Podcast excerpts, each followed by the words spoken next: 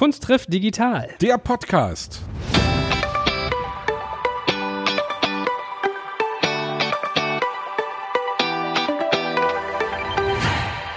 Wie immer mit dem charmanten Popprinzen Sebastian Krumbiegel. Und mit dem noch charmanteren Podcast-Papst Joel Kaczmarek. So, liebe Freunde und Freundinnen der guten Unterhaltung. Und heute gehen wir mal auf die Seite der Kunst, die vielleicht manchmal auch im Verborgenen stattfindet, die nicht jeder Musikliebhaber gleich sieht, nämlich Produktion. Und zwar unser heutiger Gast ist 1982 im schönen Henstedt-Ulzburg geboren, ist Musiker und Musikproduzent im schönen Hamburg. Mit 16 Jahren gewann dieser junge Mann bereits einen Talentwettbewerb mit seiner Schülerband und fortan war eine Musikproduzentenkarriere die Folge. Der hat super spannende Sachen gemacht. Zum Beispiel hat er produziert für Pete Doherty, Faust, Stella, At the Drive-In und noch viele, viele mehr. Wir werden ihn löchern wie nix, denn er hat 2005 das total geile analoge Tonstudio Cloudsill Recordings eröffnet. Er ist auch Buchautor, by the way. Das muss ich nochmal hier, muss noch Mathemusik machen.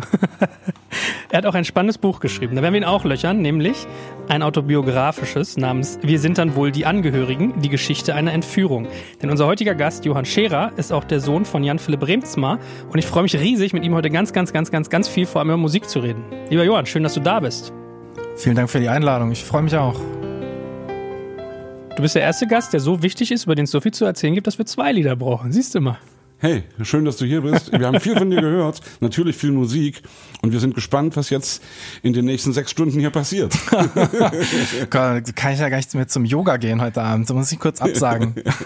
Ja, na, es war so, also was ich immer mitkriege, so bei unseren Hörern und Hörern, dass die auch total spannend finden, manchmal die Leute hinter den Kulissen zu hören. Also ich will nicht sagen, dass du unbekannt bist. Ich glaube, in deiner Branche bist du auch top vernetzt, aber man kriegt ja manchmal als jemand, der so Musik konsumiert, gar nicht mit, was da alles so dranhängt. Und du bist sozusagen einer der Magiker der ja, da mitwirkt. Vor allen Dingen in Zeiten der digitalen Veröffentlichung hat man ja das Booklet nicht mehr, ne? wo normalerweise drin steht, wer die Platte produziert hat, wer die Technik gemacht hat und wer das Artwork gemacht hat und so weiter.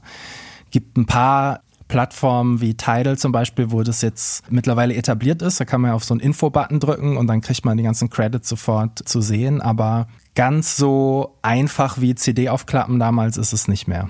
Bist du eitel? Möchtest du gern, also du bist ja keiner, der im Vordergrund steht, der auf eine Bühne geht und ich sage ja sehr oft und sehr gern, jeder, der auf eine Bühne geht, der hat sowieso in irgendeiner Weise eine Persönlichkeitsstörung, hat irgendwie einen an der Klatsche und äh, ich glaube, dass da auch was Wahres dran ist, ohne das jetzt so negativ werden zu wollen, ja. Aber bist du für dich sozusagen, du willst natürlich auch irgendwie, hey, ich bin der Typ, der die Musik gemacht hat. Ja, also ich kann eine gewisse Eitelkeit, glaube ich, nicht von der Hand weisen. Ich glaube, ich weiß mittlerweile ganz gut, was ich kann und damit stehe ich auch gerne auf der Bühne. Und ich weiß auch, was ich nicht kann und damit würde ich mich mittlerweile nicht mehr auf eine Bühne trauen. Habe ich eine Zeit lang gemacht, aber will ich nicht mehr machen. Man wächst ja auch mit seinen Aufgaben, ja man wächst mit seinen Aufgaben und mit seinen Einsichten, genau. Richtig, ja, Na, es, genau. Es gibt so zwei schöne Geschichten, die mir gerade in den Kopf kommen. Die eine ist, im Videospielebereich war es ja auch lange so, da haben Leute Spiele programmiert und waren aber nirgendwo zu sehen. Und irgendwann haben die gesagt, das ist aber eine Kunst. Wir wollen für diese Kunst auch signieren, wie bei einem Bild. Und aus dieser Gruppe von Menschen, die das als erstes mal fortgetragen hat, ist die Firma Electronic Arts entstanden, was heutzutage einer der größten Videospielehersteller überhaupt ist, weil sie gesagt haben, wir machen elektronische Kunst. Und das zweite, woran ich denken muss, ist an Jens Balzer, ein Musikkritiker, der bei uns war, der hat vom lustigen Taschenbuch erzählt, dass die ersten, ich glaube, 150 Ausgaben oder so standen nicht die Namen der, der Zeichner und der Autoren drunter, bis sie das irgendwann durchgesetzt haben. Es wusste auch lange niemand, wer Karl Barks ist, sondern es wusste immer nur, da gibt es den einen, der besser ist, The Good One, so nach dem Motto. Oder also, Erika Fuchs. Ja, ja Erika Fuchs. Also klar, verstehe ich. Was mir so ein bisschen auf die Nerven geht, ist der Kunstaspekt dabei, weil ja irgendwie heutzutage alle Kunst sein wollen. Und ich frage mich, so ein Videospieleprogrammierer, ist jetzt für mein Verständnis kein Künstler, sondern ist ein Video, ja, pass auf, ist, ich weiß, eckig an, aber ich finde, es ist jetzt ein Videospieleprogrammierer. Das kann ja ein künstlerischer Beruf sein und er kann das auch auf eine künstlerische Art und Weise machen. Aber ich habe viele Künstlerinnen und Künstler in meinem Freundeskreis und das sind doch Künstler. Und Musiker sind doch Musiker. Und ich will jetzt nicht Jennifer Rostock zitieren, die Band, aber es gibt da eine Zeile, was wir machen, ist Musik, wie wir es machen, das ist Kunst.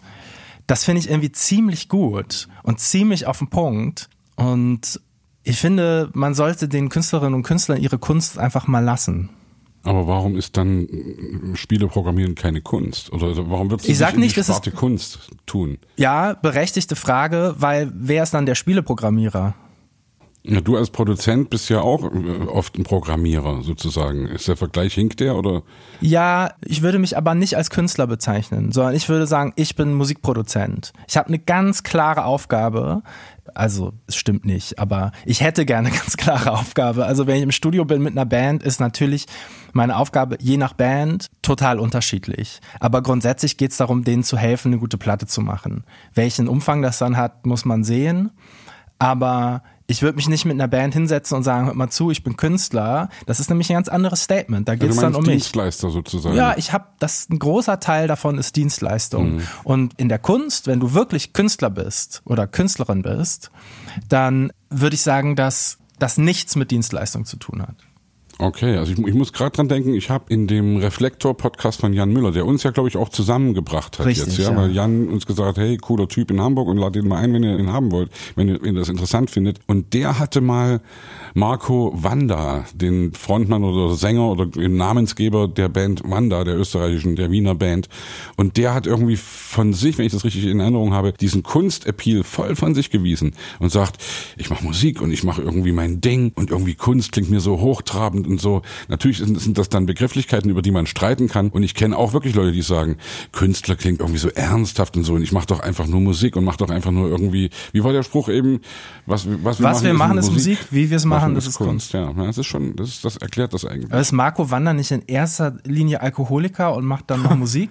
Äh, wenn du das so despektierlich sagen willst, ja. ich habe überhaupt nichts gegen Alkoholiker, also- bin ja vielleicht selber. Naja, also du hast mit Pete Doherty zusammengearbeitet, da kannst du ja, glaube ich, viele Lieder von singen, ja. Ja, also und, und also und wir sind wir sind alle Grenzgänger in irgendeiner Weise und ich glaube schon, dass dieses Ding, wenn du das drauf hast, sozusagen dein Innerstes nach außen zu kehren, egal mit welchen Mitteln, ob du jetzt da Drogen oder Alkohol dazu brauchst oder nicht, aber das ist für mich irgendwie eine Art von kunstvoller künstlerischer Entäußerung, wenn du dein Innerstes nach außen kehren kannst, wenn du sozusagen ja, wenn du dich nackt machst auf der Bühne, wenn du dich ausziehst, wenn du wenn du wenn du Aber schaffst halt etwas auch, ne? Und gibst was von dir preis. Das wäre so, ich überlege gerade, wie meine Definition, ist ja philosophisch, was wir machen. Was ist die Definition von Kunst so ein bisschen, ne?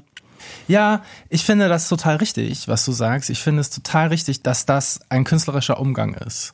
Und ich finde das auch bewundernswert in vielerlei Hinsicht, wenn Menschen mit ihrem Leben künstlerisch umgehen.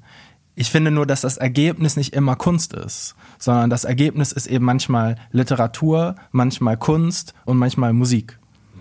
Und ich finde, dass da eben Kunst ein Fachbereich ist, den man den Künstlern lassen sollte. Und Musik ist ein Fachbereich, den kann man den Musikern lassen. Und alle arbeiten sich auf einem künstlerischen Wege dahin.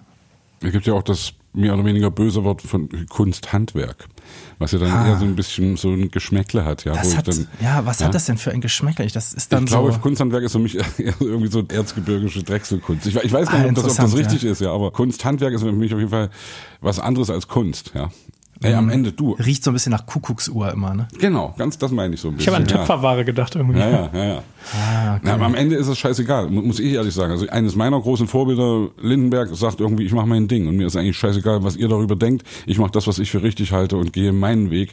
Und natürlich gehst du immer oder musst du, wenn du schon mal, wenn du in einer Band bist, musst du Kompromisse eingehen, ja. Und wenn du irgendwas machst, ich weiß ja nicht, wie du daran gehst, wenn wenn du ja, unterschiedlichste Leute produzierst, mit welchen Erwartungen die Leute zu dir kommen, ob sie sagen, wir wollen radiotauglichen Pop machen oder keine Ahnung. Was sind da deine Erfahrungen oder mit welchen Vorstellungen? Also jetzt mal wirklich die Frage, entschuldige, dass ich jetzt wieder so rumlaber. Nee, die nee, Frage, die mich im Vorfeld auch am allermeisten interessiert hat, wie kommst du zu so einem Mann wie Pete Doherty? Warum kommt der zu dir und sagt irgendwie, ich will mit dir eine Platte machen? Ja, wie kam das? Ist ganz, es ist so einfach wie überraschend. Du hast so drei Fragen nacheinander gestellt, die versuche ich kurz abzuhaken und dann auf die letzte zu antworten. Also, ich kann auf jeden Fall sagen, dass in meinem ganzen Leben noch nie jemand zu mir gekommen ist, um einen Radiohit zu bekommen. Ja, ja habe ich mir gedacht, ja. Leider auch ein bisschen, fände ich eine heftige Aufgabenstellung. Ich glaube, weil ich es nicht kann und weil ich das als Herausforderung sehen würde, an der ich bereit bin zu scheitern, bereit Ist ein wäre zu Radiohit für scheitern. dich Kunst? Haha. Du überforderst Muss mit ich- zu viel. Entschuldige, Wir muss ich, nee, muss ich, muss ich drüber nachdenken. Finde ich eine, nee, überhaupt kein, muss ich nicht entschuldigen, ist nämlich eine super interessante Frage. Ich glaube, es liegt auch hier am Weg dahin. Ein Radiohit ist keine Kunst, wenn man will, dass es ein Radiohit wird im Vorhinein. Am Reißbrett entstehen. Genau. Ja. Also ich finde, die, die wirkliche Kunst, ja, ist nicht der Radiohit selbst, sondern ist der Moment, wo du in deinem Auto sitzt und Radio hörst und auf einmal kommt ein Song, den du nicht erwartest und in Anführungsstrichen zerstört oder irritiert die normale Musiklandschaft. Das Radio muss ihn aber spielen, weil das Ding so erfolgreich ist. Und das ist ja im Grunde der performative, also der Performance-Aspekt der Kunst, dass auf einmal dieser Moment da ist. Man denkt so, wow. Aber sich zu überlegen, wir wollen jetzt einen Radiohit haben, so bandmäßig, ist das super öde. Das ist tatsächlich dann ja Handwerk. Aber das kann man ja auch gleichzeitig ein Haus bauen oder so. Genauso spannend. So, und jetzt wolltest du dich so ein bisschen durchhangeln also, zu deiner. Genau, ich wollte mich durchhangeln zu, wie kommt so ein Typ wie, also ich kann mir genau sagen, wie Pete Doherty zu mir gekommen ist. Es ist nämlich eine banale Geschichte. In dem Studio, was ich betreibe, Clouds Hill ist unten eine Künstlerwohnung und ein Bekannter von mir wollte ein Konzert veranstalten mit Pete Doherty und fragte mich, ob ich ihm da helfen kann mit Equipment. Konnte ich nicht, weil ich gar kein Equipment habe, was man, ich habe keine Beschallungsanlage im Keller oder so. Und war auch sowieso gar nicht da in Hamburg und haben gesagt, du kannst aber ihn gerne da bei unserer Künstlerwohnung unterbringen, sparst dir die Hotelkosten. Und dann habe ich drei Tage später, als ich halt im Urlaub war, eine SMS bekommen von Pete Doherty, der mich gefragt hat, ob ich nicht sein Soloalbum produzieren will. Und wie kam das? Ich habe ihn dann nachher auch gefragt. Also ich habe erstmal gefragt, keine Ahnung, hast du überhaupt Songs? Und dann hat er mir so Handyaufnahmen per SMS geschickt. Mach ich, na gut, kann ich mir schon vorstellen, wieso eigentlich ich? Und hat er gesagt, na ja, ich bin da reingegangen in dein Studio und habe gesehen, du hast eine Schreibmaschinensammlung da und eine Bandmaschine und es sah alles so schön aus und zwar ausgestopfte Tiere und es sieht einfach genauso aus wie bei mir zu Hause. Da habe ich gedacht, also der Typ hat einen super Geschmack, das sage jetzt nicht ich über mich, sondern es ist eine Quote. Der Typ hat einen super Geschmack, der hat scheint ja gute Platten zu machen. Ich fände cool, wenn der meine Platte macht. Hat übrigens auch gleich gesagt, ich fände auch super, wenn du das auf deinem Label veröffentlichst.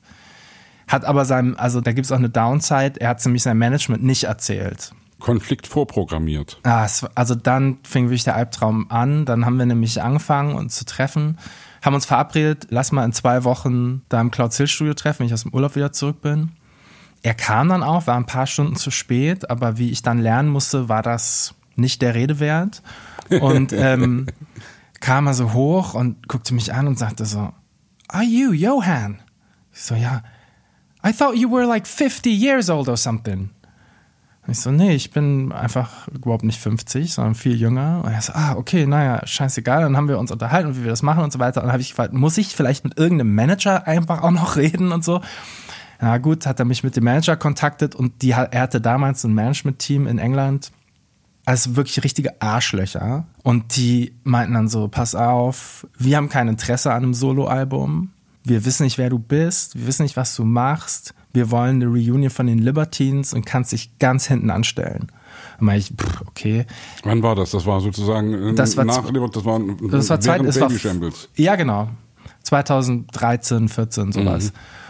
Mhm. Genau, 2013. Und ich sagte, okay, habe ich gehört, aber der Künstler will, glaube ich, einfach gerne ein Album machen. Was soll ich machen? Ich kann es ja einfach mit ihm machen. Dann haben gesagt, ihr müsst mir nicht bezahlen. Ich sage euch meinen Preis, ich mache die Platte und wenn sie fertig ist, könnt ihr mir die abkaufen meinten die, okay, alles klar.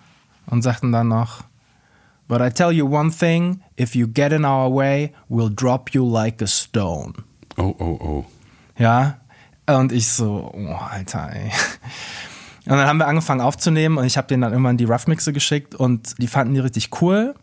Und dann gab es aber die Libertines Reunion und alles war off und es gab ein Redeverbot und pff, richtig irre. Und dann hat er sein Management rausgeschmissen neues Management kam an Bord und dann wurde die Solo-Platte gepusht und wir haben die fertig gemacht und dann haben wir sie auch Ende 2016 veröffentlicht. Und war es ein Erfolg? Das Album ist sehr teuer gewesen, weil wir einfach drei Jahre daran gearbeitet haben. Drei Jahre. Ja, also mit natürlich dieser Libertines Reunion Pause von vielleicht einem Jahr, wo aber auch immer mal wieder Wochenende in Hamburg war oder so, aber Dazu muss man sagen, als wir angefangen haben zu arbeiten, war Pete Doherty in einer Drogenphase auf dem absoluten Nullpunkt, würde ich sagen, oder Zenit. Also er war einfach multitox schwerst drogenabhängig. Gleichzeitig alle Drogen genommen, die es gibt.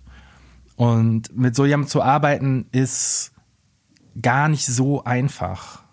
Weil, Ach, überraschend. ja, also Ja, ich wusste das nicht. Ich wusste das nicht. Ich dachte auch, dass er das nutzt, um kreativ zu sein, habe aber schnell verstehen müssen, dass das für ihn eine totale Bürde ist. Dass er sagt, ich bin eigentlich viel weniger kreativ mit Heroin und Kokain und Alkohol und Speed und allem. Und dadurch entstehen ja gewisse Zwänge. Ne? Du brauchst eben ständig Nachschub und auch jemand wie Pete Doherty geht in Hamburg zum Drop-In und kauft sich sein Zeug auf der Straße und dann ist das scheiße und dann bist du eine Woche off am Kotzen und dann kommt dein Paket nicht rechtzeitig an und es ist einfach ein fucking Albtraum. Hast du in dem Moment gedacht, dass du dich in irgendeiner Weise auch, äh, ich will jetzt gar nicht sagen strafbar machst, aber dass du dich schuldig machst? Ja, ich habe ihm das deutlich gesagt. Es ist bei Drogenabhängigen so, die fragen mich natürlich immer um Geld und immer um kannst du mich mal und so weiter. Ich habe Ja, daran sind ja die Libertines zerbrochen, ne? Genau, genau, dass er Ja, ja. da in das bei Carlins eingebrochen Ja, ist. Genau, ja. ich weiß ja. Ich habe ihm gesagt, pass auf, ich werde dir kein Geld leihen für Drogen und ich werde auch nicht aktiv zu deinem Konsum beitragen. Ich fahre dich nirgendwo hin. Also das muss er selber machen. Ich warte dann so lange und das hat einfach zur Folge gehabt, dass ich sehr viel gewartet habe. Naja, naja. Warum hast du dich mit so einem Milieu eigentlich, oder so ein Milieu in dein Leben gelassen?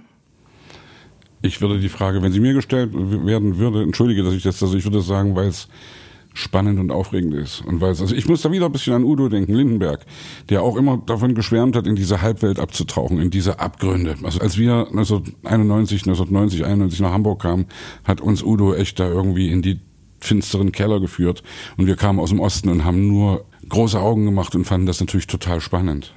Aber entschuldige, ich wollte jetzt da nicht Ja. äh, rein. Ich, Nee, finde ich interessant, weil ich fand diesen Heroinaspekt relativ zügig abturnt. Ich weiß nicht, wie das bei Udo Lindenberg war, aber bei Pete ist schon so, dass, das ist auch kein Geheimnis, das kann ich schon so sagen, dass er körperlich mit seiner Heroinabhängigkeit an einem Punkt war damals, wo es echt heikel war, ne? Also mit Entzündungen und du weißt nicht genau, wo du jetzt reinstechen musst und dauernd bluten und so. Und es schon, schon nicht so cool. Aber bei Udo war es Alkohol ausschließlich. Ah ja, okay. Ja. ich kenne, also die Antwort auf die Frage ist, ich kenne nur ganz wenige Künstler oder Künstlerinnen, die so dieses gewisse Etwas haben. Der Typ mit seiner Akustikgitarre und spielt. Ich habe, als wir uns da getroffen haben in Hamburg danach meinem Urlaub, ich gesagt, kannst du mir alle Songs vorspielen, die du hast? Ich nehme das hier auf, so wie dieses Setting, ein Mikrofon, und dann höre ich mir die mal an und dann bauen wir ein Album zusammen. Und dann hat er da gesessen und gespielt und ist es magisch gewesen. Einfach nur ein Typ mit einer Gitarre und spielt und ich habe in meinem Leben, genau wie ihr, eine Million Leute mit Gitarre schon gehört und es ist in den seltensten Fällen etwas, was man als magisch bezeichnen würde. Ist ja oft nicht so toll. Oder gut. oder gut. Oder, oder wow, ja, hast du also schön gesungen, er kann richtig gut singen und so und toll Gitarre spielen, aber das war magisch. Und ich hatte einfach, hab wirklich die Verantwortung gespürt, da jetzt eine Platte zu machen. Diese Kunst zu konservieren. ja, jetzt fänge ich schon wieder mit Kunst. Naja, das ist Aber das volle Kanne. Da ja. ist es wirklich Kunst. Ja, ja. Also da ist es Kunst, weil es so viel mehr ist als Musik. Mhm.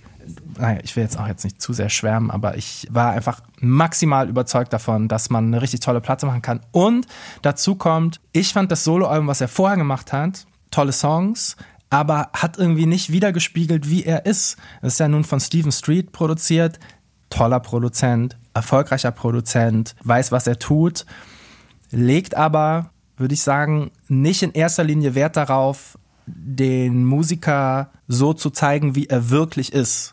Sondern da geht's um eine gewisse Qualität an Produktion. Und mir, und übrigens war das auch die Ansage von Pete, war es einfach wichtig, eine Platte zu machen, die nah an ihm dran ist. Deswegen singt er auch so schief. Wenn ich mal den Vergleich bringen darf, also die legendären American Recording Platten von Johnny Cash, die Rick Rubin eben so produziert hat, dass er die Essenz von Johnny Cash, also wirklich kein Firlefanz drumrum, eben seine Gitarre und maximal noch ein bisschen mal ein Klavier und vielleicht auch mal eine Geige oder irgendwas, ja, also wirklich, das ist ja das, ich war ja nie Johnny Cash Fan, aber diese American Recordings Platten, da habe ich echt gedacht, boah, ey, Hammer, Hammer, Hammer, ja, und das ist für mich genau das, was du meinst. Geht mir ich, übrigens ja. genauso. Ich fand Johnny Cash auch immer, habe ich nicht so richtig geschnallt. so und mit Country dem- eben, ja, ja so genau. irgendwie, ja. Aber das sind gute Sachen dabei, diese ganzen False und Prison Blues Geschichten und so. Ja, aber die, die letzten Dinger sind schon, die gehen tief. Und das ist genau, glaube ich, was du meinst, den Künstler so darstellen, wie er ist. Und nicht zukleistern, verschleiern in irgendwelchen, du musst niemanden hinter einer Wall of Sound verstecken, wenn er, wenn die Essenz desjenigen schon so ist. Ich, ich bin kein Produzent, aber also, Würdest du sagen, es ist dir gelungen? Äh, ja, ist mir gelungen. da musstest du so lange nachdenken. Ja, ich musste kurz nachdenken, ich musste mich kurz erinnern an die Platte und jetzt, dann konnte ich das jetzt aber so deutlich sagen, weil es tatsächlich einen Kommentar von Steven Street gab, dem Produzenten auf, der Vorgänger. auf genau, Ja. der Vorgängerproduzent, der auf Twitter rausgehauen hat, so, someone should have make him sing better oder irgendwie sowas, Okay. ja. Also jemand hätte dafür sorgen sollen, dass er besser klingt auf der Platte, dass er gerade singt und das habe ich gelesen und dachte nur, Digga, Alter, du hast es Nicht überhaupt verstanden. nicht verstanden. Ja, ja. Und lustigerweise haben ganz viele so darauf reagiert und haben gesagt, Digga, du hast nicht verstanden, hast den Typ mal live gesehen? Darum geht's doch. Hast du kein Autotune? Ja, genau. Ja, klar. Hast du kein Autotune? Habe ich schon. Aber ich fand es nicht so eine gute Idee. Gelogen. Und dann hat er den Post gelöscht, tatsächlich. Ah ja. Und ich hatte keinen weiteren Berührungspunkt. Aber in dem Moment dachte ich, genau so war es gedacht. Wie war denn der Ausgang für dich? Also hat dich das irgendwie wirtschaftlich sehr nach vorne gebracht? Habt ihr seitdem mehr gemacht zusammen? Zu andere äh, Künstler dadurch auf dich aufmerksam gemacht? Was war für dich der Outcome? Also Pete Doherty ist immer ein Name, den man erwähnen kann und jeder sagt, ach der, ah, okay, der. Also ja, ich kann mir, komme mir ja selbst schon wie so ein Fanboy vor, wenn ich hier dich als erstes darauf anspreche. Aber natürlich ist das irgendwie Ja, kein Problem. Hat meine Mutter Ja, auch, Hammer. meine Mutter kannte den auch. klar.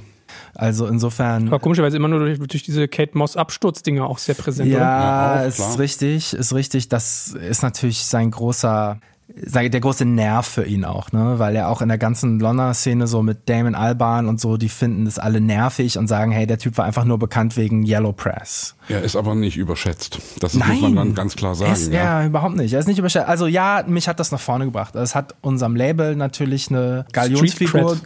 Ja, tatsächlich. Also Pete Doherty ist ein aus rein marketingmäßigen Gesichtspunkten selbstverständlich ein Künstler, der super funktioniert, weil er erfolgreich ist und total kredibil und edgy und all diese Marketing-Terms, die man dann da noch so benutzen kann. Du hast ja beschrieben, wie das war und ich glaube, Sebastian hat mir das auch erzählt, dass du so in dem Ruf stehst, dem irgendwie sogar halbwegs das Leben gerettet zu haben oder auf so eine Bahn den geschoben zu haben, die wieder konstruktiver für ihn ist. Habt ihr irgendwie eine Beziehung zusammen entwickelt? Naja, also das hat er mal gesagt in einem Interview, dass ich ihm das Leben gerettet habe. Das ist vielleicht Du meinst nicht... auch so ein Drogenspruch. Habe ich damals gedacht. Ich habe das abgetan und ich glaube mittlerweile, dass da was Wahres dran ist. Auf eine vielleicht ein bisschen weniger dramatische Art und Weise, wie der Satz jetzt klingt. Ja, ich glaube schon, dass dass das mit ihm hätte schiefgehen können, wenn der nicht für drei Jahre da bei mir so eine Art Safe Space gehabt hätte. Und dass dann noch eine gute Platte rausgekommen ist, ist irgendwie auch cool. Und eine Beziehung, ich habe ewig keinen Kontakt mehr zu ihm gehabt, bestimmt zwei Jahre nichts mehr gehört. Ich kann es dir nicht sagen. Meine persönliche Meinung ist, mit so schwerst drogenabhängigen Menschen kannst du nicht wirklich eine Beziehung haben. Und ich glaube, es gibt da einen großen gegenseitigen Respekt, aber keine Freundschaft, die jetzt irgendwas zu meinem Leben beiträgt oder so. Kann ich verstehen. Also kann ich mir wie lieber vorstellen. Aber wir sind ja jetzt schon mittendrin gestartet. Lass uns doch mal so ein bisschen rückwärts gehen. Also, dass wir auch mal nachvollziehen, jemand, der Musik nur konsumiert, weiß, glaube ich, gar nicht, was dein Geschäftsmodell ist, wie irgendwie ein Studioproduzent eigentlich arbeitet. Was kostet das? Was verdient der? Von wem? Und so weiter und so fort. Fangen wir mal beim Urschleim an. Ich hatte dir irgendwie vorgelesen in dem Intro, dass du einen Musikwettbewerb gewonnen hast und dann war so ein bisschen der Pfad in Richtung Studiobetreiber, Produzent auf einmal da. Wie war das aus deiner Warte? Aus meiner Warte war das. Ich erzähle es mal aus einer anderen Warte, weil ich finde meine so wahnsinnig langweilig. Also, ein guter Freund von mir, Thomas Fenker, kennst bestimmt auch, war mal Chefredakteur bei Intro und so. Ganz toller Journalist, macht das Kaputt-Magazin mittlerweile. Und der unterrichtet an der Volkwang-Schule. Ich weiß nicht, was er da unterrichtet, wahrscheinlich Journalismus oder Schreiben oder irgendwas. Auf jeden Fall wird der dann immer so gefragt, oder wie, sag mal, als du angefangen hast, was war denn dein Geschäftsmodell, wie hast du dir das so vorgestellt, da mit deinen Fanzines und so? Und dann guckt er die Leute mal an und sagt, Leute, ich habe es einfach aus Bock gemacht. Ich hatte kein Geschäftsmodell. Ich hatte nicht die Idee, dass ich in zehn Jahren Chefredakteur von der Intro bin. Und ich glaube, dass das in unserer Branche ganz oft so passiert. Man macht einfach Sachen aus Bock. Und ich habe das natürlich einfach aus Bock gemacht. Ich habe aus Bock mir irgendwann einen 8-Spur-Minidisc-Rekorder gekauft und habe dann Songs aufgenommen. Und habe dann irgendwann diesen 8-Spur-Minidisc-Rekorder verkauft und mir einen Computer gekauft mit Cubase und mit so einem Teil nur anders. Also ein Mischpult? Hm. Kleines Mischpult. Und ein Musikprogramm. Genau. Und habe dann meine Band aufgenommen und habe dann befreundete Bands aufgenommen. Tatsächlich in so einem kleinen Baucontainer. Also es waren so zwei Baucontainer übereinander. Oben war das Studio in Anführungsstrichen, unten war Proberaum auf naja, jetzt, wenn man den Eierkarton und den Teppich, der an der Wand war, abzieht, waren das vielleicht 15 Quadratmeter. Und das war so direkt an so einem Bahngleis im Hamburger Schanzenviertel. Das heißt, alle zehn Minuten war so fuhr die Bahn so vorbei, ist auch immer auf den Aufnahmen drauf ich gewesen. Ich fragen, ob das auf den Platten drauf ist. Natürlich, ja, ja, genau. Und da, also, wenn man daraus jetzt eine heftige Story machen würde, könnte ich sagen, unter diesen Bedingungen habe ich gelernt, dass man alles in die Musik mit reinbringen kann. Ja, das stimmt aber wirklich. Ja, dass das jeder ist genau dieser Magic Moment, von dem Genau. Du, ja, also ja, es ist auch so. Und wenn ich da jetzt den Sprung machen kann in die Jetztzeit, die Musikerinnen und Musiker, mit denen ich jetzt arbeite, das sind ganz häufig Leute, denen es wichtig ist, einen bestimmten Moment einzufangen. Denen geht es nicht um den Radiohit, sondern denen geht es um, hey, lass mal nicht vergessen, dass wir hier Samstagnachmittag diesen Song aufnehmen. Und wenn Samstagnachmittag dieser kleine Fehler passiert ist, vielleicht lassen wir ihn einfach drin und bauen den Rest der Musik drumrum. Einfach nur um diesen Moment, habe ich vorhin, du sitzt im Auto und denkst so, was war das denn? Das erinnert man ja. Und das ist der künstlerische Moment in der Musik. Und das wusste ich aber damals noch nicht. Ist komisch, dass du irgendwie diesen Kunstbegriff so von dir weißt, aber gefühlt davon beseelt bist. Er ist eine Hassliebe. ich will nur auf gar keinen Fall Künstler sein. Was würde das bedeuten? Ah, okay, hast ja gesehen, dass du dich dann so ein bisschen verstell, deine Rolle verstellen würdest. Okay, aber also ich will mal nicht so unromantisch sein, ja. Ich will auch nicht mal nur der sein, der sagt, wie verdienst du damit Geld und so. Aber ich finde trotzdem die Mechanismen dieses Geschäfts schon interessant, auch mal nachzuvollziehen. Also du hast quasi deine Genese gehabt, okay, aus dem Hobby, aus der Passion heraus, dann so was aufzubauen. Und irgendwann kam wahrscheinlich der Moment, wo du für dich gesagt hast, du willst davon leben, hast keinen Bock, irgendwas anderes noch nebenbei zu machen, was die Brötchen zahlt. Ja, also dieser Plattenvertrag, den wir da Ende der 90er Jahre bei Sony Musik bekommen haben, ne, weißt du auch, mhm. da haben die noch richtig Geld bezahlt. Das waren noch Zeiten, da war die Musikwelt noch in Ordnung. Aber echt so. Also hieß es, du hast deine Musik für Sony produziert und dafür hast du von denen Geld gekriegt? Nee, ich habe das nicht produziert, da war ich Musiker. Wir hatten einfach eine Band und haben da gespielt. Das war ja 99, da waren so Bands wie Echt gerade super groß, da waren so Bands wie Raymond kamen da gerade hoch und so und wir haben einfach Hunderttausende verdient, weil das normal war. Und wir sind nach New York geflogen worden, um das Album zu produzieren. Wie hieß denn deine Band eigentlich? Score hieß die Band, bescheuerterweise. Er hat uns die Plattenfirma zugezwungen. Wir hießen eigentlich vorher am kahlen Aste, waren so eine Deutsch-Punk-Band und dann haben die gesagt, das muss irgendwie internationaler klingen, obwohl wir auf Deutsch gesungen haben, voll bescheuert. Aber auf jeden Fall haben die gesagt, okay, flieg nach New York und dann war es sogar so, die Tonbänder, auf denen wir damals noch aufgenommen haben, jetzt nehme ich ja lustigerweise wieder auf Tonband auf, aber egal. Aber wir haben eine Kopie mitgenommen und dann wurden die parallel in einem Flugzeug gleichzeitig nochmal nach Hamburg geflogen, falls wir abstürzen. Und das ging noch, das war vor 9-11. Du konntest einfach noch einen Koffer per Flugzeug irgendwo hinschicken. Und äh, dann haben die, ich wahrscheinlich sogar Business Class, diese Bänder, die Bänder geschickt. Also das waren Zeiten, da konnte man einfach richtig Geld verdienen. Wir haben einfach für zwei Jahre richtig Geld verdient. Und ja, dann hatte ich tatsächlich Lust, einfach ein Studio zu machen, was nicht nur ich nutze, sondern was ich auch vermieten kann.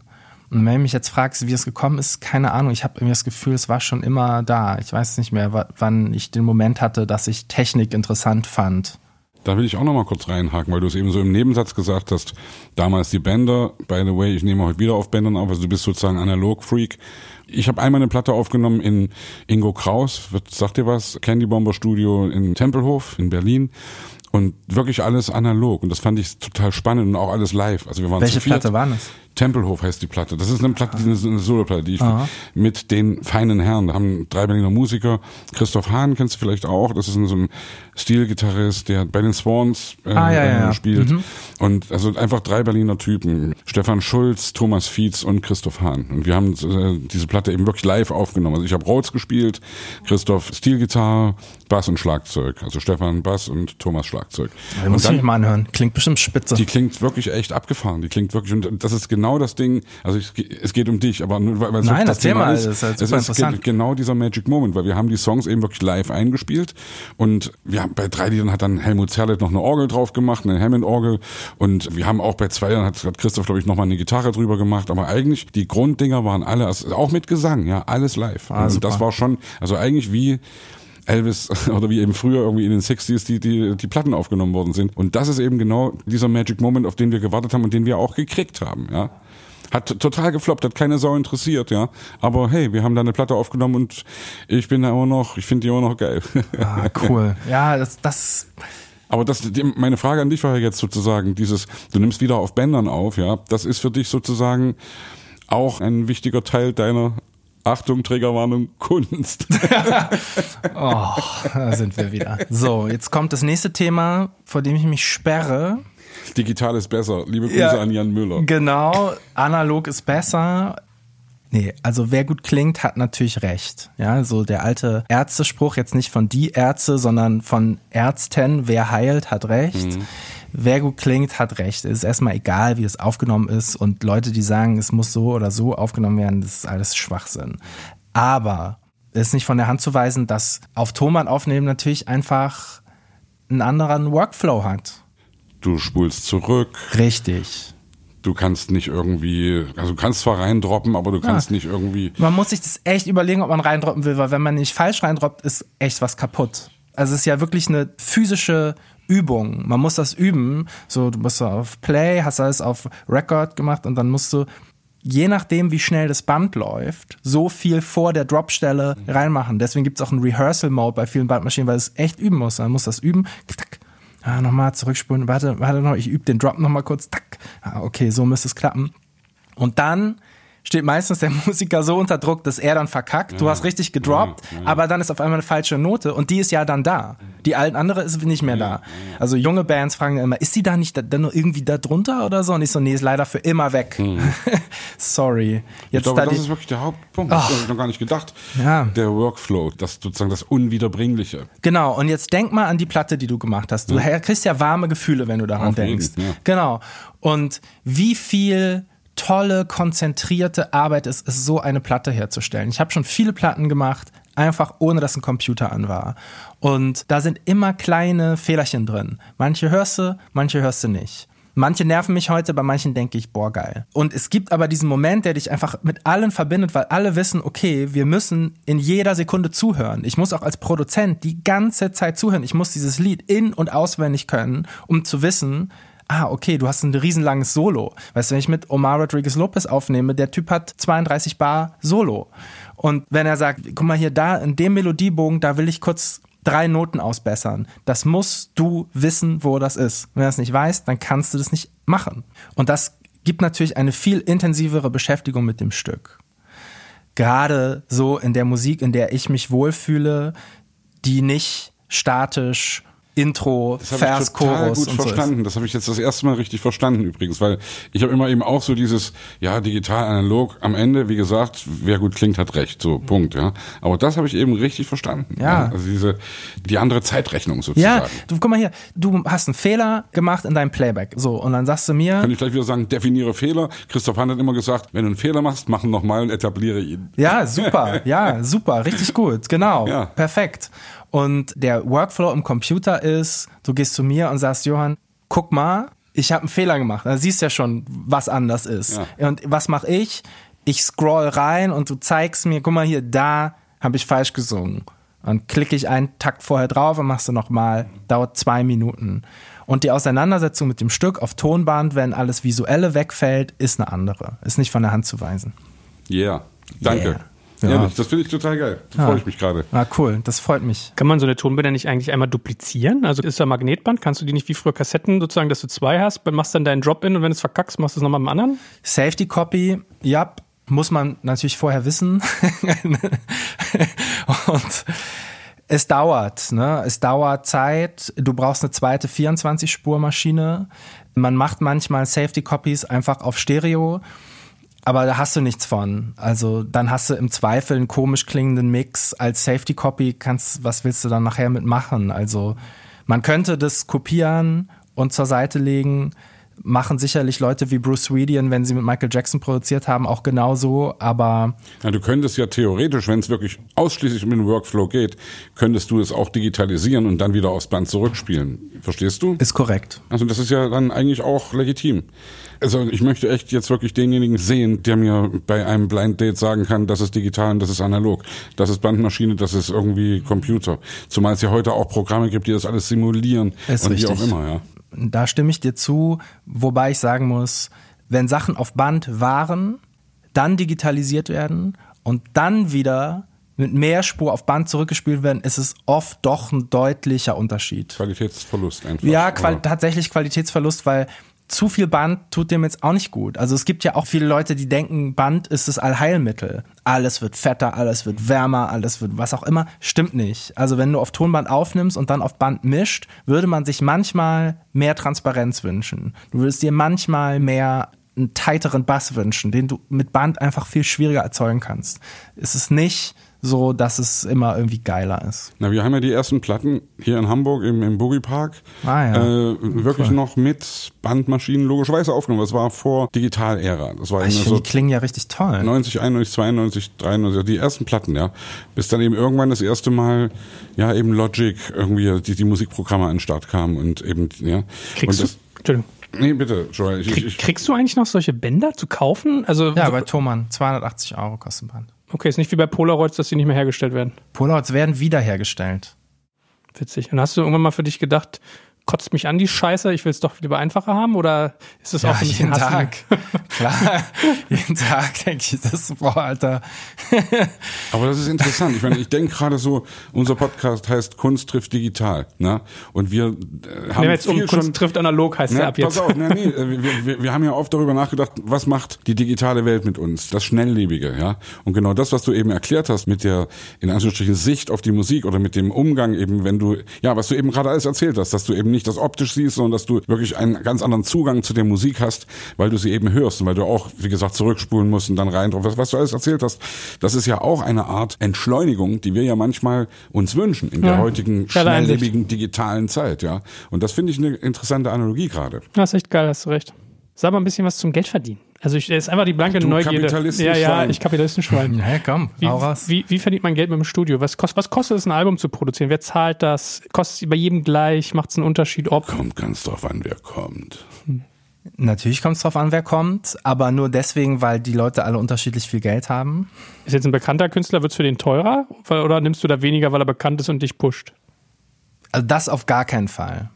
Ich mache auf gar keinen Fall irgendeinen Deal. Also warum sollte jetzt eine Band wie, ich sage jetzt einfach mal Sportfreunde Stiller, die ihre letzten zwei Alben bei mir gemacht haben, warum sollte so eine Band viel weniger bezahlen, damit ich mit denen werben kann? Das fände ich irgendwie pervers. Nö, ich mache das so. Es gibt einen Preis. Also mittlerweile sind es zwei Studios. Das große Studio kostet sage und schreibe 900 Euro am Tag. Das andere kostet 750 Euro am Tag. Ein Engineer kostet 250 Euro am Tag. Also bezahlst du um und bei 1000 Euro pro Tag inklusive Engineer. Da ist unsere Wohnung mit drin. Da ist alles Equipment mit drin. Da ist die gesamte Backline, alle Instrumente mit drin. Fertig. Wenn ich das noch produzieren soll und das jemand ist wie Pete Doherty oder At the Drive-In, kostet es immer so ein bisschen, was ist drin, was soll das für eine Platte werden und so manchmal einfach nochmal 1500 Euro mehr am Tag. Bei einer amerikanischen Band ist es drin. Oder man sagt, hey, wir machen einen Package-Deal, das ganze Album kostet 25 oder 35. Studio, Produzent, Engineer.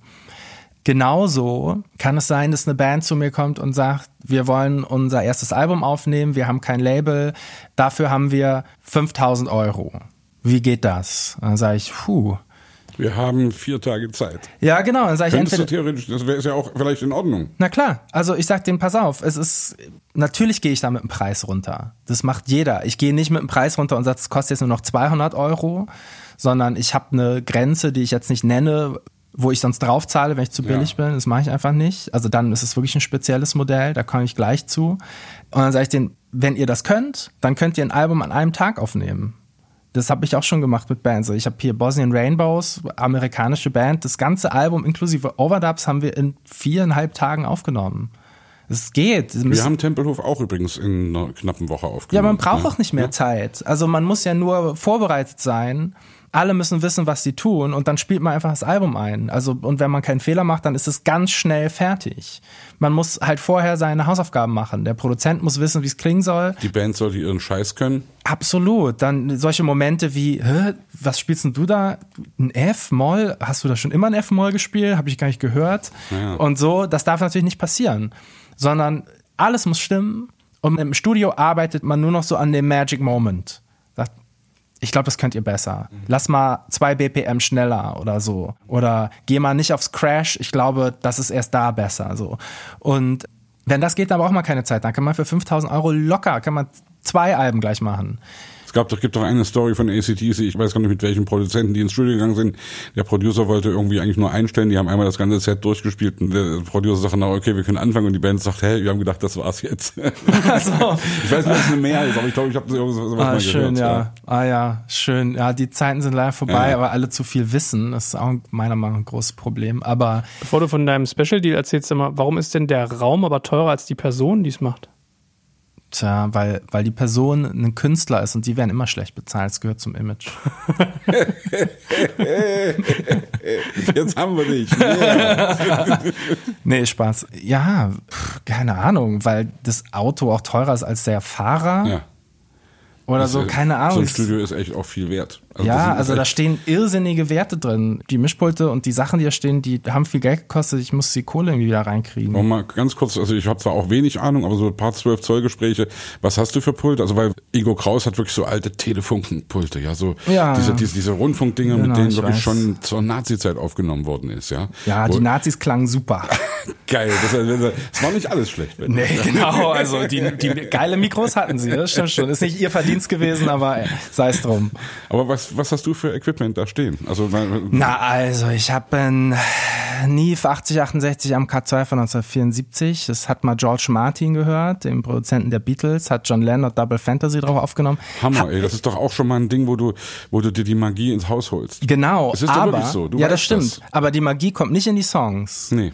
Und das ist der Irrglaube. Die Leute sagen, warum kommen wir hier ins Cloud Hill? Da steht das Ding von George Martin, da können wir eine Platte machen wie John Lennon. Das funktioniert nicht. Ja, aber trotzdem, ich glaube, wenn du weißt, dass du über das Mikro aufnimmst, von dem schon der und der gesungen hat, dann singst du vielleicht mit einer anderen Haltung. Ist absolut so, na klar.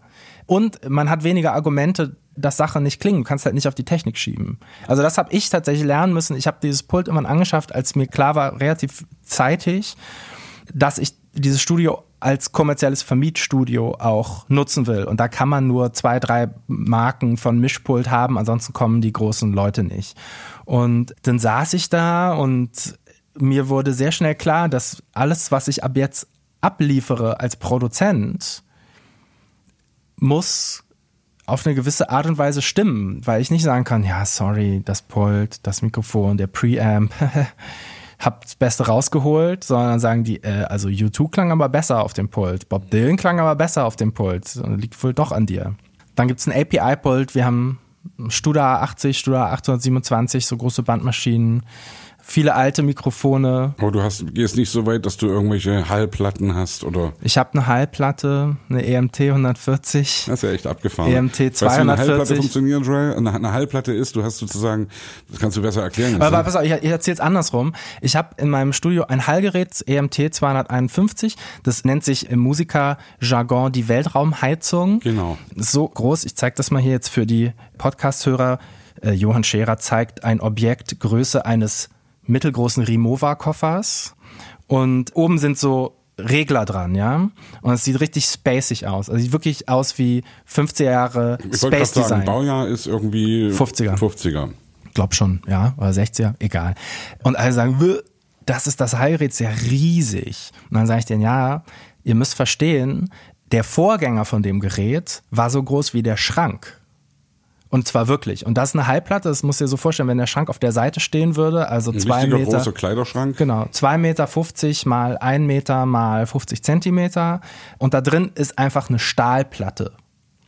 und an der sind Tonabnehmer dran und da spielst du die Musik rein, da fängt die an zu vibrieren und am anderen Ende wird es wieder aufgenommen und das, was die Hallplatte vibriert, benutzt du als Hall.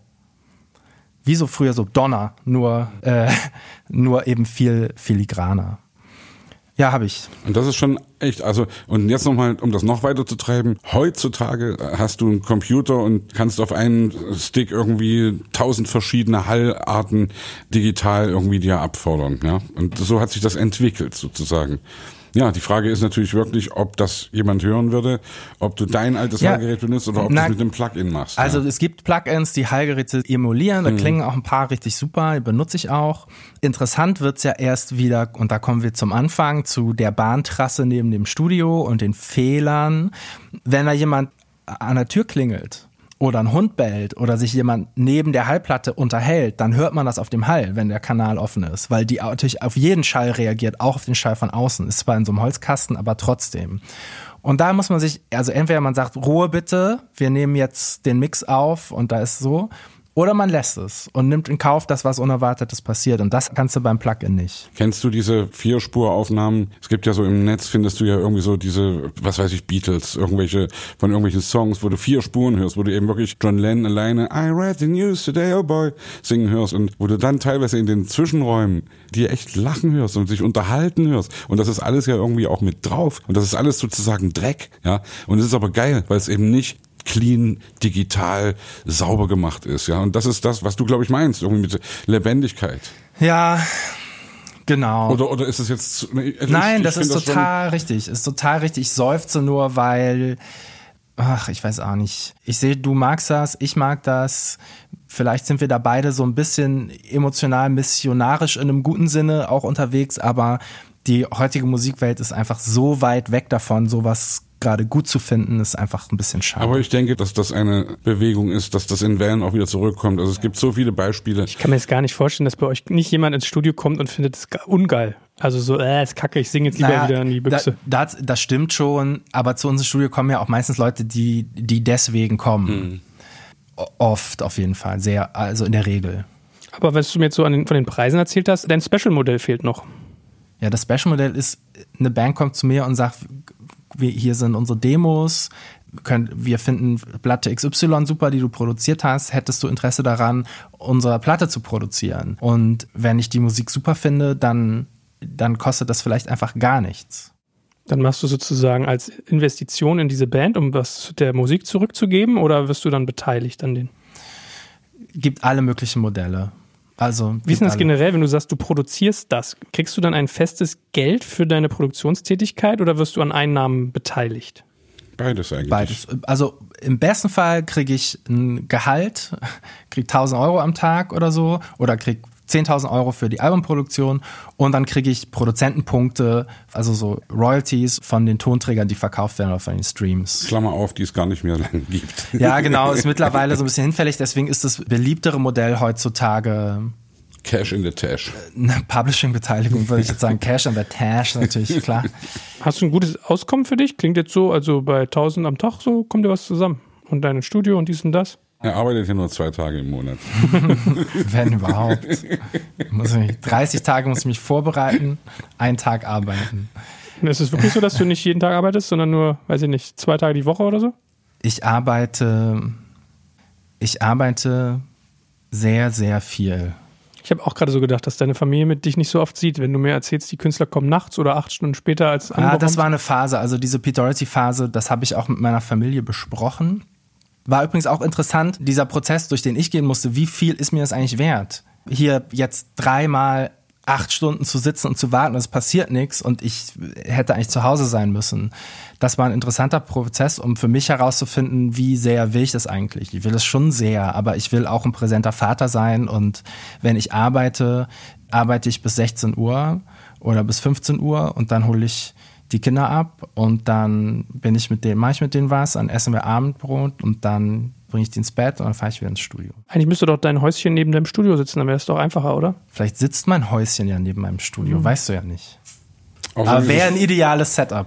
Naja, es ist ja auch ganz cool, wenn du das wirklich trennst. Also es gibt ja so Geschichten, was weiß ich, Nick Cave hat irgendwie eine Wohnung, wo er wohnt und fährt aber jeden Tag in sein Büro und da steht ein Klavier Und dort ist er eben dann, je, also ich habe das mal gelesen, jeden Morgen irgendwie ist er dann eben um neun oder so oder um, irgendwie da und schreibt Songs. So und dann hat er sagt er richtig, okay, das ist jetzt sozusagen meine Bürozeit. Es ist ja eben auch die Frage, wie definierst du das? Wie definierst du Arbeit? Also ich hätte vorhin fast gesagt, ich arbeite permanent, nenne es aber nicht so. Aber ich versuche permanent irgendwie. Ich glaube, es gilt für jeden hier an, an den Mikros, oder? Von uns naja, naja, also irgendwie, also ich versuche wach durch die Gegend zu rennen und mir Zeilen aufzuschnappen, aus denen vielleicht ein Lied wird oder so. Ja. Deswegen hast du heute Morgen beim Frühstück, als ich hier gesagt habe, reich mir mal die Butter, wieder Notizen gemacht. So in der Art. Du, ne, nein, ich will das jetzt gar nicht so. Reich mir mal die Butter, ist okay. Reich mir mal die Butter. Schöne ist, erste ist, ist Zeile Songline, eigentlich. genau, ist eigentlich ein, ja. Machen wir was draus. Machen wir einen Radiohit draus. Oha. Jetzt geht, okay, alles klar. Challenge accepted. Wird wahrscheinlich sogar klappen. Hat Jan Müller eigentlich sein Album bei dir produziert? Sein letztes, ich glaube, Best, nee, Best of haben die letztes gemacht. Hat der schon mal bei dir produziert mit Tokotronic? Nein. Die sind einfach in Berlin. Die wollen nicht nach Hamburg. Hm. So eine Penner, wa? Reden ja, ich finde es auch voll schade. Also lustigerweise. Jan ist ja ein super Typ, der guckt sich das, also der ist doch so verliebt in sowas. Würde mich wundern, wenn Das stimmt, er hat sich sogar schon mal in vorauseilendem Gehorsam nicht gerechtfertigt und hat dann genau diesen Satz gesagt. Ja, wir waren ja noch nie bei dir zum Aufnehmen, aber wir sind irgendwie da immer in Berlin. Und ist okay. Also Moses Schneider, der Produzent von den Tokos, ja, der war schon ein paar Mal bei mir und hat mit anderen Bands da was gemacht, aber naja. Jetzt hast du eben von deiner Familie, von deinen Kindern erzählt. Und ein Kapitel, was sich bei dir so ein Stück weit aufdrängt, weil du auch ein Buch drüber geschrieben hast, ist sozusagen deine Familie, also nicht nach oben, unten hin deine Nachkommen, sondern deine Vorfahren, also sprich speziell deine Eltern, wo man ja so ein bisschen staunt. Also der Nachname ist Scherer und wenn man zu dir recherchiert, merkt man, du hast Remsma, hast ein Buch drüber geschrieben. Wer sich noch ein bisschen mit deutscher Geschichte auskennt, weiß, dass es da diese Entführung gab. Magst du mal erzählen, was vielleicht auch für Leute, die das nie erlebt haben, was da passiert ist? Und Oder magst du das nicht, um ganz klar zu fragen? Also ich habe ja vorhin gesagt, kannst gerne alles fragen. Also diese Entführungsgeschichte, die kannst du nachlesen. Ja. Oder du erinnerst es noch, wenn du dabei warst, dass das mir zu öde. Ja, ich versuche ja trotzdem mal Leute abzuholen, die jetzt hier hören und jetzt Auto fahren und wollen nicht irgendwie rechts ranfahren, sich bei Amazon ein E-Book runterladen und nachvollziehen. Aber wieso eigentlich nicht? Also Eben. sollen sie doch. Die schalten nicht wieder ein, die faulen Schweine. Diverse Bücher über diese Entführung, um genau zu sein, zwei, nämlich eins von meinem Vater und eins von mir. Kann man beide lesen, sind beide gut. Also dein Vater wurde entführt, Punkt. Und es gab eine Lösegeld. Äh, ja. Forderung. Punkt. Aber da hört es bei mir auch peinlicherweise schon auf, muss ich zugeben. Ich weiß nicht, wer das war, wie der Ausgang war. Aber ich glaube, es geht ja vor allem auch um die emotionale Komponente. Vor allem lass das Thema doch abhaken. Also ich finde wirklich irgendwie, also wenn, wenn du nicht drüber reden möchtest, Punkt aus. Hat er gar nicht gesagt, er hat ein Buch drüber geschrieben. Also irgendwie hat er ja doch, oder? Ja, also mir ist es, danke für die Möglichkeit, dieses Thema abzuhaken. Mir ist es nicht unangenehm oder so. Ich habe tatsächlich das Gefühl, dass das nur ganz wenige Leute wirklich interessiert, jenseits des Klatsch- und Tratsch-Aspektes. Der ist natürlich in der Musik sehr groß. Und wenn du so eine Geschichte im Hintergrund hast und für dich in Anspruch nimmst, Musik zu produzieren und mit Künstlerinnen und Künstlern zusammenzuarbeiten, dann ist das etwas, was bei vielen Leuten, die an der Qualität der Musik nicht interessiert sind, sondern einfach nur am Blabla drumrum, einen großen Stellenwert hat, der tierisch nervt. Und deswegen geht mir dieses Thema natürlich auf die Eier, weil ich damit abgesehen davon, dass mir das passiert ist, nichts zu tun habe. Hast du das Buch auch aus therapeutischen Gründen geschrieben oder hast du das geschrieben, um oder also jetzt damit Penner wie wir dich nicht mehr fragen. Also die Geschichte zu dem Buch ist die, dass ich von dem Lektor eines Verlags angesprochen wurde, ob ich nicht ein Buch über Pete Doherty schreiben will. Und ich habe mir das überlegt und mir wurde relativ schnell klar, dass ich das nicht will, weil ich da eher ja so auch so eine Therapeutenrolle habe und da sagt, spricht man einfach nicht drüber. Jedenfalls nicht mehr, als wir jetzt gesprochen haben. Und dann habe ich aber drüber nachgedacht, weil ich diese Anfrage sehr schmeichelhaft fand, dass jemand sagt, hey, ich finde die Sachen, die du machst, so interessant, ich könnte mir vorstellen, dass du dann ein Buch drüber schreiben könntest, was dann Leute interessiert. Das war jetzt erstmal eine neue Information für mich, dass das drin ist. Und ich habe überlegt, will ich eigentlich gerne mal ein Buch schreiben und habe dann für mich sehr schnell gemerkt, dass wenn ich mal ein Buch schreiben sollte, ich erstmal dieses Buch schreiben muss weil das eine Geschichte in meinem Leben ist, auf die äh, dann doch auf eine emotionale Art sehr viel verweist und dann. Wie, wie, alt warst du, als das war? Also ich will jetzt nicht ganz. Ich war 13. Okay. 13. Das war 1996. Ich war 13 und habe dann dieses Buch geschrieben. Es ging relativ schnell und das hatte einen großen therapeutischen Aspekt in dem Sinne, dass die Lesungen, die ich da gemacht habe, sehr viel Spaß gemacht haben. Kann ich nachvollziehen, weil auch ich schrob ein Buch. Ja. Also jetzt gar nicht irgendwie therapeutisch, sondern irgendwie. Es war übrigens die Idee eigentlich von Gunter Buskis und Carsten Friedrichs, ja, weil die waren mal in einem Konzert von mir und haben gesagt, ja, war ja gar nicht schlecht, aber also solo am Piano, wirklich ganz alleine am Klavier und hat gesagt, war ja cool, aber das Gelaber zwischendurch. Die Ansagen waren irgendwie länger als die Songs, ja. Und ich neige da wirklich dazu, irgendwie dann anfangen zu labern und so. Und haben dann gesagt, hey, die Geschichten, die du erzählt hast, waren ja spannend, schreib das doch mal auf. Und dann habe ich zuerst gesagt, nee, komm, das ist mir viel zu, ein zu großes Paar Schuhe sozusagen als Autor oder so. Und dann hat das tierisch Spaß gemacht und ich habe Sachen aufgeschrieben, eben Kindheit und irgendwelches Zeug. Also teilweise therapeutisch ist wirklich too much, aber hat mir totale Laune gemacht. Ich mache morgen wieder eine Lesung und bin damit ganz gut unterwegs. Spiele zwischendurch Klavier und lese da irgendwelche Sachen draus vor. Und das ist schon geil. Es ist irgendwie sich selbst auch ja, besser kennenzulernen, ja, sozusagen. Ja, genau. Also genau, man lernt Sachen über sich kennen, ja, indem man drüber nachdenkt und dann mit anderen Leuten drüber spricht und vor allen Dingen auch die Reaktionen der Menschen bekommt. Ich glaube, dann wird einem erst klar, wirklich klar, was eigentlich passiert ist. Ich finde ja bei dir irgendwie so geil, also unsere Hörer sehen dich ja nicht, aber hier sitzt ein junger Mann vor mir, Mitte der 30er, mit tätowierten Armen, vom Aussehen her aber irgendwie total, also du bist gut angezogen, du siehst irgendwie, wie soll ich sagen, gesellschaftlich akzeptiert weiß, scheiß Formulierung, mir fällt keine bessere Finde ich gut, nee, finde ich super. Also irgendwie verbindest du so ein bisschen die Welt sozusagen der Normalität mit der des Wilden. Und du hast ja eine unfassbare fucking Tiefe in deinem Denken, in deiner Philosophie und du bist ja auch so ein bisschen edgy. Und ich überlege die ganze Zeit, dieser Mensch, der du jetzt bist, mit dem der sehr klar und sehr präzise weiß, was er will, wie er sich einordnet, der genau weiß, was er tut inhaltlich, wurde der 1996 geboren oder war der schon vorher da? Tja, wie soll ich das wissen? Ich habe ja nicht. äh, Ich weiß das. Wenn man Sollbruchstellen im Leben hatte, weiß man das. Also ich sag dir mal, Anfang dieses Jahres habe ich mir den Hals gebrochen. Dreimal, ich habe auf dem Trampolin im Garten einen Rückwärtssalto gemacht, bin auf dem Kopf gelandet, mit drei Halswirbel gebrochen.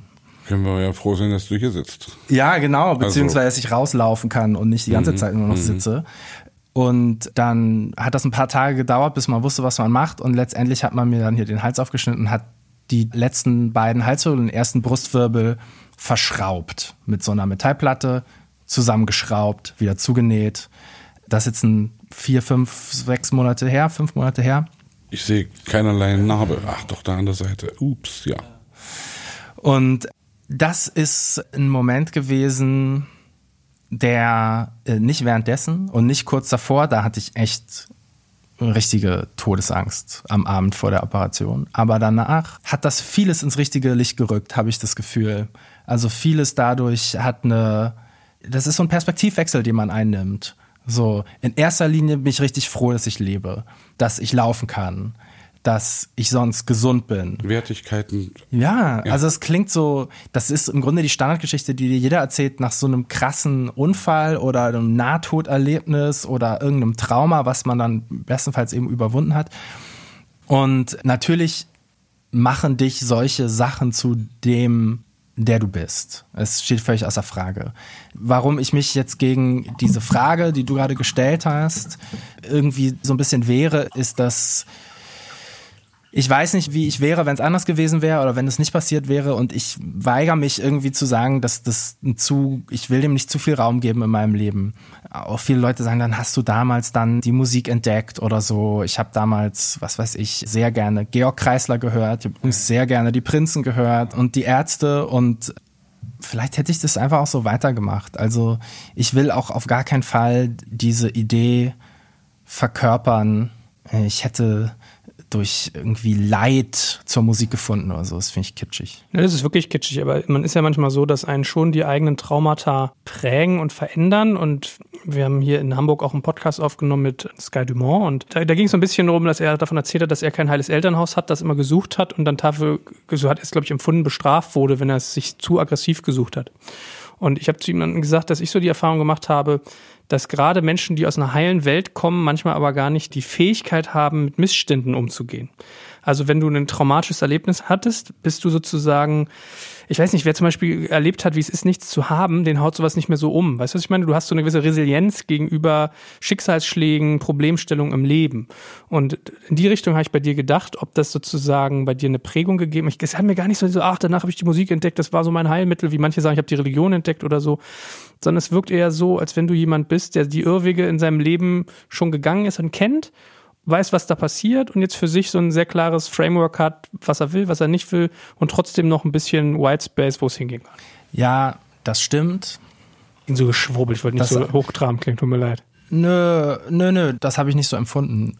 Okay, also Real Talk, das stimmt natürlich, aber die andere Seite, und da geht's eben dann doch um den Einzelfall, weil ich nicht Krebs hatte und den besiegt habe oder irgendwie sowas, sondern ich bin mittelbar Opfer eines Verbrechens geworden. Und da sind auch Verbrecher dran beteiligt.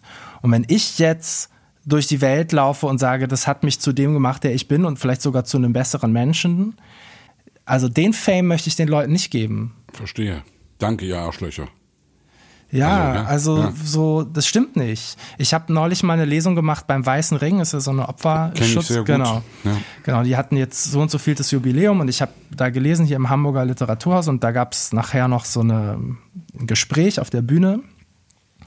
Und dann sagte die Interviewerin von irgendeinem Radiosender, ja, bla bla bla, naja, ist ja zum Glück alles gut ausgegangen. Und ich war völlig baff. Und ich glaube, ich meine gemerkt zu haben, dass alle, weiß nicht, wie viele Leute da waren, 100 Leute da im Literaturhaus, alles Opfer, ja, weil das ist eben diese Opferschutzgesellschaft, sie alle angeguckt haben und gesagt haben, Moment mal, so ein Verbrechen, das geht nicht gut aus. Was sie natürlich meinte ist, dein Vater ist nicht ermordet worden. So, ja, klar, okay. Soweit so gut, aber was heißt denn gut ausgehen? Also damit sprichst du ja dem Opfer erstmal das Opfersein ab. Und dadurch gibt es dann auch so eine ganz blöde Opferhierarchie. Sagt so, okay, das ist das Opfer, das wirklich mitgenommen ist, da ging es nämlich nicht gut aus und da ging es gut aus. Das ist das gleiche wie bei Leuten, die im Krieg waren. So, Leute, die im Krieg waren, ohne Beine zurückkommen, wird zu sagen, ist irgendwie nicht gut ausgegangen. Die Leute kommen aber teilweise besser klar, als die Leute, die aus dem Krieg kommen und es ist gar nichts Sichtbares passiert. Posttraumatische Genau. Belastungsstörung. Und die haben richtige Probleme und keiner schnallt es, weil alle sie angucken und sagen, du hast doch gar nichts. Und da gibt es so eine ganz unangenehme Opferhierarchie, die natürlich für diejenigen, die nichts vorzuweisen haben, hart ist. Ich versuche ja auch diesen Begriff für mich noch zu erfassen, was es bedeutet, Opfer zu sein und ob man das ewig ist oder ob man sowas auch ablegt. Hast du da eine Essenz, die du mit mir teilen kannst? Also ich glaube, der schwierigste Schritt ist zu merken, dass man das ist. Und das ist vielleicht auch sowas wie zu akzeptieren, dass man Alkoholiker ist oder so. Ich glaube, das hat man sehr lange nicht auf dem Zettel. Und jetzt gerade auch in diesen Corona-Zeiten oder so, ich glaube, da merkt doch jeder von uns, jeden Tag wird damit konfrontiert mit der Idee, boah, krass, ich kriege das auf gar keinen Fall, ist mega unwahrscheinlich. Wieso sollte ich jetzt Corona? Ich setze jetzt keine Maske auf, ich muss doch nur kurz einkaufen. So, man lebt mit dem Gedanken, es kann einen eigentlich nicht treffen. Ich habe neulich so heute Morgen auf, auf Facebook von so einem Typen, dem ich folge, einen Post gesehen, stand drin die Wahrscheinlichkeit, dass ein Komet die Erde trifft im Jahr 2021 liegt bei 0,003 Prozent. Und die Wahrscheinlichkeit, an Covid-19 zu sterben, liegt bei 0,002 Prozent. Ich gehe mir jetzt einen Helm kaufen beim Einkaufen. So, also es macht, ich weiß jetzt nicht, ob die Zahlen stimmen, so, aber nehmen wir mal an, die stimmen, wird man natürlich verrückt dabei. Ja, wenn es ein Integralhelm ist, schützt er dich ja gleichzeitig vor Covid-19. Ja, wenn Ich Alu, finde, das ist sowieso eigentlich eine gute Idee, ja. wenn Alu noch verbaut ist, dann auch vor den Wellen der Regierung. genau. Vor G5 auch, 5G meine ich. Ja. vor der G7 müssen wir uns mal schützen mit dem Helm. Das wäre noch gut. Sag mal, eine Frage, die mir auf der Seele brennt. Ich bin nicht ganz sicher, ob sie unhöflich ist. Ich muss sagen, ich habe starke Abneigung gegen Tabakfirmen. So, und dein Daddy ist ja da in dem Bereich quasi doch ein bisschen engagiert gewesen. Nee, stimmt nicht. Stimmt doch, stimmt, oder? Nee, stimmt nicht. Rebsma ist doch eine Tabakfirma gewesen, oder? Ja, das ist richtig. Aber mein Vater hat die in dem Moment, in dem er sie geerbt hat, verkauft und hat Ah. das Hamburger Institut für Sozialforschung gegründet, was dann die Wehrmachtsausstellung gemacht hat. Der hat nicht länger als 24 Stunden mit dieser Tabakfirma zu tun gehabt. Hat, begleitet dich das noch, dieses Erbe, was dann dein Vater schon abgestoßen hat? hat dich, war das jemals Berührung für dich oder? Also im Nachgang der Entführung, als ich so Teenager auf dem Gymnasium war, hatte das ein großes Hänselpotenzial, ja. Tut mir leid, dass ich ja echt zu schlecht informiert war. Ich lese mal den Namen Remsmar. Ich weiß noch, wie meine Oma in der Nähe war so eine Fabrik, bist vorbeigefahren. Es roch immer schön süßlich nach irgendwie Tabak und so. Aber Tja, da kannst du mal sehen, passiert mir öfter. wahrscheinlich regelmäßig, oder? Mittlerweile nicht mehr so sehr. Mittlerweile fragen mich die Leute eher, wie Pete Doherty so drauf ist, aber ist schon vorgekommen. Ja, super, so eine Scheiße. Damit haben wir angefangen und damit hier. Sebastian, Ja, mal aber sagen, dagegen habe ich nichts. Da Ich, ich liebe das. Drogengeschichten ist das, das Schönste. Gehören ja Zigaretten auch dazu. ist es bei dir? Hast du auch eine, also Drogen ist ja irgendwie Zähl auch doch mal deine Süchte auf, bitte. Ah, deine ich- Kompensation? Tatsächlich, ich glaube, ich trinke ein bisschen zu viel Alkohol. Aber nur ein bisschen. Und denke mir irgendwie auch gerade, also ich rauche nicht, ich nehme eigentlich, glaube ich, keine Drogen. Und äh, Langweilig. ja, ich habe gerade überlegt, soll ich mir jetzt irgendwas ausdenken, was mich so, was meine Edginess so ein bisschen betont, die du ja gerade hervorgehoben hast, aber habe ich nicht. Ich trinke ganz gerne mal ein Glas Wein. Auf mich wirkst du extrem gefestigt, muss ich sagen. Ich überlege die ganze Zeit, Das ist meine Podcast-Fassade. Na, ich überlege die ganze Zeit, man, ich manchmal erkennt man, also ich würde nicht sagen, dass ich jeden Menschen erkenne, der therapiert ist und der nicht therapiert ist, aber bei manchen, die therapiert sind, erkennt man's. Und ich überlege das gerade bei dir, ob du so ein bisschen so eine psychische Stärke hast, die man nur, also Therapie heißt für mich ehrlich gesagt auch sich mit sich selbst auseinandersetzen. Es kann auch Coaching sein, Selbstreflexion.